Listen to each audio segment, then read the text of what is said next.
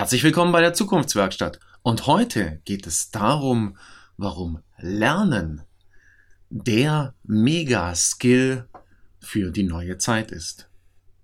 Seien Sie dabei.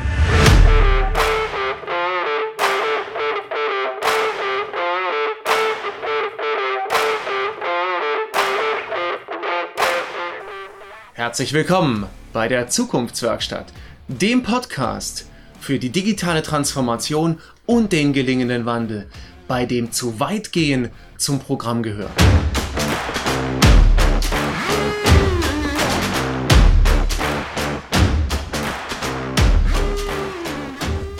Lernen, der Mega-Skill für die neue Zeit. Ja, herzlich willkommen bei der Zukunftswerkstatt. Und ich freue mich, wenn Sie sich heute wieder ein klein wenig Zeit nehmen, ein klein wenig Zeit nehmen, um mit mir gemeinsam nachzudenken. Nachzudenken über die Dinge, und dafür soll ja die Zukunftswerkstatt eigentlich stehen, über die Dinge, die ähm, ja vielleicht in der Zukunft relevant werden können oder die für uns in der Zukunft einfach relevant werden können. Und wenn man mal so schaut, wenn man sich gerade so umschaut, dann ist ja viel Veränderung auf der einen Seite, auf der anderen Seite gibt es wahnsinnig viel Neues zu lernen. Und genau darum soll es heute gehen. Ich möchte mit Ihnen gemeinsam darüber nachdenken. Ich möchte Sie einladen, mit mir darüber nachzudenken, über das Lernen, das heute so allgemein hin als einer der Mega-Skills für die unmittelbare, aber auch vielleicht für die weitere Zukunft einfach beschrieben wird. Und ja, worum soll es, äh, worum soll es dabei gehen? Lernen und damit wird auch im weitesten, Bund, ähm, im weitesten Sinne die Fähigkeit des Lesens verbunden. Lernen ist ja zum einen erstmal was ganz Natürliches. Man könnte sogar vielleicht sagen, agiles Lernen, also so dieses Ausprobieren und, ähm, und immer wieder auch iterativ, also sich selber weiterentwickelndes Lernen. Das ist eigentlich das, was wir ganz natürlich kennen. So ein ganz nettes Beispiel, das äh, gerne aber auch dann sofort wieder viele Intellektuelle direkt ablehnen werden. Das sind ja solche Dinge, die aber tatsächlich Lernen im Ursprung sind, wie Laufen lernen. Ja, Laufen lernen ist ja ein, ein stetiger Iterationsprozess. Das heißt, ähm, es ist ein Bedarf da oder vielleicht so dieses, äh, diese Erkenntnis des kleinen Kindes, die natürlich noch nicht bewusst ist, aber andere können laufen und ich lerne jetzt auch laufen, klar, mit dementsprechender Unterstützung, aber ganz viel Versuch und Irrtum, weil am Ende des Tages kann einem natürlich das Laufen keiner abnehmen. Man muss es tatsächlich selber tun.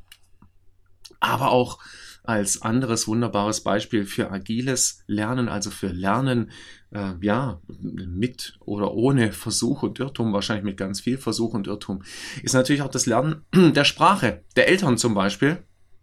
Und ähm, hier durchlaufen die Kids ja auch einen, einen ja, ständigen iterativen Prozess, in dem zur Folge oder in dessen Folge das Sprechen ja immer besser wird.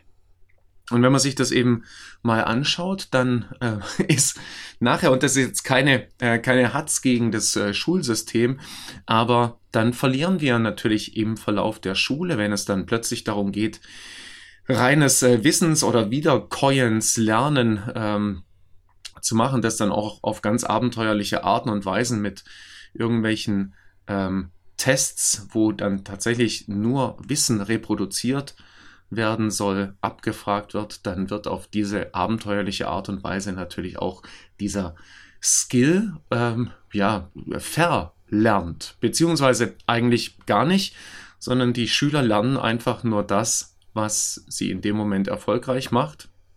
Also im Prinzip wieder super adaptiv. Sie lernen eben auf diese Art und Weise zu lernen, verlernen aber dabei eben so dieses natürliche, dieses ähm, agile, dieses auch teilweise selbstgesteuerte Lernen, was ja heute wieder ganz hoch im Kurs ist. Das heißt also, agiles Lernen, ja, so dieses, äh, ich habe es schon erwähnt, dieses selbstgesteuerte Lernen, was heute auch in vielen Unternehmenskontexten ähm, sehr, sehr viel beschrieben wird, aus meiner Sicht oder so wie ich darüber nachdenken möchte heute, hatte natürlich ganz viel mit dem Einzelnen zu tun. Also mit der einzelnen Person, mit der einzelnen Persönlichkeit und das Ganze im Unternehmenskontext aufzugleisen. Das ist mit Sicherheit nochmal ein ganz, ganz anderes Thema, was auch einen anderen Raum nochmal vielleicht auch in einem anderen Podcast braucht. Das agile Lernen hat natürlich ganz viel dann auch, also das erstmal wieder neu lernen, also lernen, neu lernen, hat aber auch ganz viel natürlich mit Selbstmanagement zu tun. Das heißt, das heißt, hier landet ja ganz, ganz viel Verantwortung bei mir selber. Äh, ich bin ein Stück weit dafür verantwortlich, was und wie ich lerne. Ich komme da nachher gleich noch dazu. Ähm, und wie ich das Ganze auch gut in meinen Tag unterbringe. Ne? Tatsächlich bis hin zum Selbstmanagement der eigenen Motivation oder Inspiration. Und darüber hinaus oder eh, damit gekoppelt natürlich auch dann das Thema der Selbstdisziplin. Ja, das heißt also eben einfach auch ähm, genug Disziplin zu entwickeln, um, um, ja, um eben hier so zu lernen, dass es eben auch zu einem gewissen Erfolg führt. Ja, wann, das sind so wichtige Fragen wie, wann ähm, hat Lernen in meinem Tag Platz oder wann bin ich auch in der besten Lernhaltung? Das sind ja teilweise Fragen, über die wir gar nicht mehr nachdenken, die aber so wunderbar wichtig wären, eigentlich darüber nachzudenken. Wann bin ich in einer guten Lernhaltung? Was muss ich denn dafür tun, dass ich in eine gute Lernhaltung komme? Aber auch so dieses Thema, und ich glaube, das ist fürs agile Lernen, tatsächlich aber auch wieder für, für das andere Lernen extrem wichtig, und das ist so das, die Frage der Selbstwirksamkeit. Was bedeutet Selbstwirksamkeit? Naja, ich erfahre oder ich realisiere, dass das, was ich tue, ähm, dass ich damit etwas bewirken kann. Also so mal im reinen Wortsinne an dieser Stelle. Dadurch bekommt es einen gewissen Sinn, und wenn Sachen für mich Sinn ergeben, dann äh, gehe ich natürlich ganz, ganz anders damit um, als wie wenn sie vielleicht, und ich sage das jetzt ganz bewusst an der Stelle so, als wie wenn sie vielleicht unsinnig wären. Und ich sage jetzt auch nicht, dass Themen in der Schule oder im Studium oder sonst irgendwo oder in anderen Lernkontexten unsinnig sind. Aber was man doch beobachten kann und was ich tatsächlich in meiner Tätigkeit auch immer wieder beobachte, ist, dass vielen Lernenden tatsächlich auch der Sinn verloren gegangen ist und dass es dementsprechend eben einfach dann auch was mit der eigenen Motivation und mit der eigenen Inspiration auch für Lernen macht. Also Selbstwirksamkeit, das ist natürlich auch bis hin zu der Frage, kann ich das, was ich jetzt gerade lerne, kann ich das dann in irgendeiner Art und Weise in Wirkung bringen? Ja, und ganz klar, diese Frage wäre natürlich optimal, wenn ich sie mit Ja beantworten könnte. Das führt mich so zum, zum nächsten, zur nächsten Fragestellung. Und zwar ist das so diese Frage des, ähm, also ähm, richtigen Lernens. Gerne auch, äh, können wir mal so ein bisschen auch in den Organisationskontext ähm, schauen. Und ganz, ganz häufig wird eben beim richtigen Lernen, ich habe jetzt gerade nochmal geschaut, äh, wird, wird häufig von der äh, sogenannten 70, 20 und 10 Regel gesprochen. Ja, was bedeutet das? Oder vielleicht einfach ganz kurz erläutert. 70, 20, 10, das geht vom Ansatz her eben einfach davon aus, dass wir ähm, 70 Prozent dessen, was wir lernen, eben ja, in unseren in unseren Arbeitskontexten im Rahmen unserer sogenannten praktischen Herausforderungen des, des Arbeitsalltags oder vielleicht auch des allgemeinen Alltags ähm, lernen. Das passiert natürlich nicht von, äh, von alleine. Dazu braucht es, und das ist unbestritten, dazu braucht es natürlich Wissen drumherum, also Fachwissen oder themenspezifisches Wissen, aber ebenso dieses, dieses tatsächliche Lernen und in den Kontext einbinden, also da, wo Lernen in den Transfer geht und Wirksamkeit in der Realität entfaltet, das ist eben das Lernen in meinen eigenen Herausforderungen. Da sage ich nachher gleich nochmal was dazu. Die 20, das ist so das, ähm, das äh, Lernen mit oder von anderen, ähm, vielleicht von Führungskräften, von sogenannten Peers, also von mir Gleichgestellten, ähm, teilweise auch, könnte man auch sagen, Vorbild lernen, also im Kontext mit anderen zu lernen, auch im Austausch mit anderen zu lernen auch extrem wichtig natürlich und natürlich auch, also ohne fachliches Hintergrundwissen oder ohne Hintergrundwissen, vielleicht aber auch ohne allgemeines Wissen natürlich nicht möglich.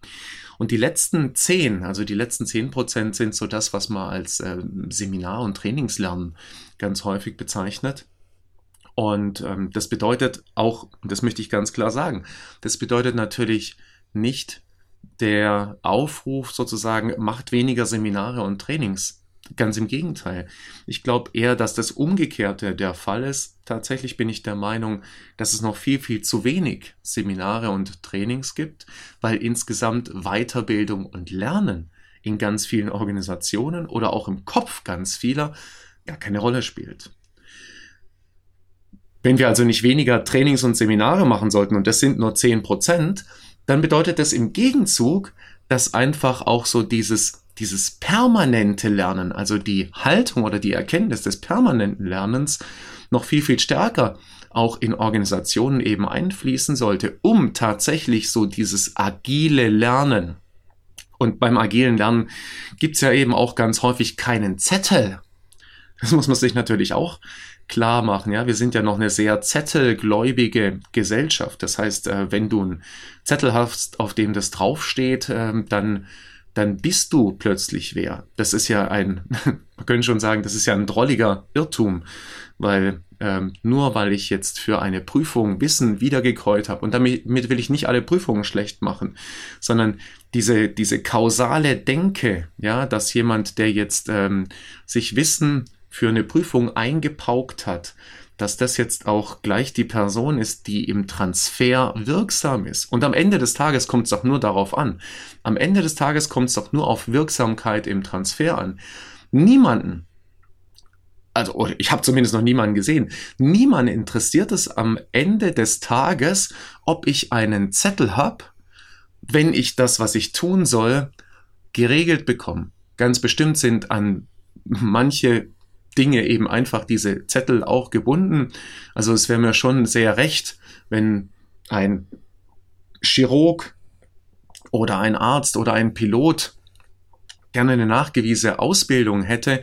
Aber da ist ja auch ganz, ganz viel praktisches Lernen und Arbeiten mit dabei. Das darf man natürlich auch nicht vergessen. Also wie lange ähm, ähm, sind, sind eben Ärzte dann auch ähm, im Praktikum, Arzt im Praktikum oder wie viele Simulatorenstunden machen dann auch Piloten, bevor sie dann auf die, auf die Flugwelt losgelassen werden.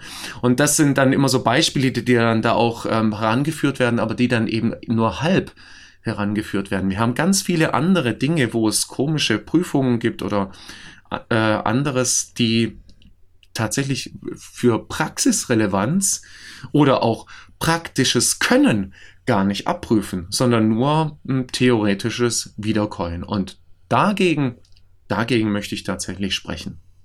An der Stelle. Nochmal. Theoretische Wissen, Grundwissen und so weiter äh, unbedingt notwendig, vielleicht, vielleicht auch da, vielleicht ist noch viel, viel mehr notwendig. Nur die Gläubigkeit an, an, dieses, an dieses theoretische Wissen, die ähm, möchte ich doch sehr, sehr stark in Frage stellen. Also an das theoretische Wissen allein. Weil am Ende des Tages, nochmal, um den Kreis jetzt hier zu schließen, am Ende des Tages ist es doch nur die praktische Umsetzung, die wirklich zählt. Und wenn wir da schauen, also wie kann ich das dann auch beflügeln? Na, dann schaffe ich auch die Motivation und die Inspiration für dieses agile Lernen oder für Lernen insgesamt natürlich durch, positive Lernerfahrungen. Also nehmen wir wieder das Laufen lernen. Ja, je, ähm, also je erfolgreicher ich beim Laufen lernen bin, desto mehr macht es mir natürlich auch Spaß. Also emotionale positive Rückkopplung, gleich mehr Spaß, gleich mehr Laufen lernen üben. Und das übertragen Sie jetzt einfach auf Ihre Kontexte, wenn Ihnen Laufen lernen jetzt zu kindisch ist. Aber normaler, gesunder Menschenverstand sagt eben genau dies. Je mehr positive Lernerfahrungen ich schaffen kann, also Erkenntnis, Erfolge und so weiter, desto mehr wird es natürlich auch positive Auswirkungen eben einfach haben. In modernen Kontexten, glaube ich, ist es dann auch ganz gut, so die Themen live, live online, aber auch digital gut miteinander zu verbinden. Ja, also die Frage, wie lerne ich denn? Und ähm, da sind wir wieder bei der Mischung Seminar, kein Seminar. Natürlich im Seminar. Aber Seminarlernen oder Trainingslernen macht ja auch nur dann Sinn, wenn das, was gelernt wird, dann danach in die Praxis übertragen wird. Also da sind wir wieder bei den 70. Ja. Ähm, und da sind dann auch wieder diese 10% relevant. Das heißt, ich lerne zwar nur 10% innerhalb des Seminares, aber das, was ich da lerne, kann ich ja in die 70 übertragen. Das Gegenteil ist ja häufig in Realitäten der Fall. Menschen werden auf Weiterbildungen geschickt und wenn sie dann weitergebildet in die Organisation zurückkommen, dann kriegen sie keine Chance, das weitergebildete Wissen umzusetzen, weil die Organisation vielleicht nicht dafür bereit ist, die Führungskraft das Neue gar nicht annehmen kann oder annehmen will oder, oder, oder. Also die 70 Prozent rauchen sozusagen ungenutzt ab. Und ähm, da ist es tatsächlich in, aus einer modernen Sicht auch die Frage, wenn wir das nicht hinbekommen, ob wir nicht vielleicht auch dann irgendwann ja überflüssig oder eben nicht mehr relevant sind, wenn wir es eben nicht schaffen, uns in dieses agile Lernen, in dieses auch selbstgesteuerte Lernen, sei es auch auf YouTube oder ein Buch lesen, das relevant ist oder oder oder wie gesagt, denken Sie wieder dran, ohne den Zettel am Ende des Tages zu haben, aber dafür das Wissen. Und Dinge, in die es sich auf jeden Fall einzuzahlen lohnt. Und das ist auch wieder eine ganz andere, eine ganz andere Geschichte. Welche, welche Tätigkeiten werden eventuell durch äh, künstliche Intelligenzen ersetzt und so weiter. Da scheint sich ja einiges zu tun. Aber wir können auch heute jetzt in Bezug auf Lernen und Megaskill lernen, und das ist ja eigentlich unser Thema, können wir davon ausgehen, dass eben Dinge wie Kommunikation, Kooperation, Interaktion mit anderen, Kreativität, Problemlösungsfähigkeiten und so weiter, dass die nach wie vor und also auf lange, lange Sicht hin eine absolute menschliche Kompetenz bleiben werden. Schlussendlich könnte man sagen, Veränderungskompetenz ist, ist einer der, der ganz großen, der ganz großen ja, Lern, Lernthemenblöcke und eben dann sich immer wieder auf das anzupassen, und da möchte ich auch den, den Kreis insgesamt wieder zumachen, sich immer wieder auf das anzupassen, was eben neu relevant ist und gefordert wird. Und das kann heute das eine sein und das kann in zwei Jahren das andere sein. Und deswegen ist dieses immer wieder lernen können eben tatsächlich der Mega-Skill, die Megakompetenz, die wir uns entweder bewahren sollten, also vielleicht auch unseren Kindern helfen sollten, sie zu bewahren, oder uns wieder neu erschließen sollten. Und dazu lade ich Sie am Ende dieser ja, fast 20 Minuten, lade ich Sie ein, nicht nur um Danke zu sagen für das vielleicht wieder gemeinsam Mitdenken, sondern auch für das ein bisschen Querdenken und gleichzeitig eben einfach so, wie sie es können oder so, wie sie es wollen, das Ganze in ihrer Organisation umzusetzen oder in ihren Kontexten so umzusetzen, dass Lernen agil werden kann und dass wir gemeinsam relevant bleiben können. Ich wünsche Ihnen da viel Erfolg und viel Spaß dabei und freue mich, wenn Sie das nächste Mal wieder mit dabei sind bei der Zukunftswerkstatt.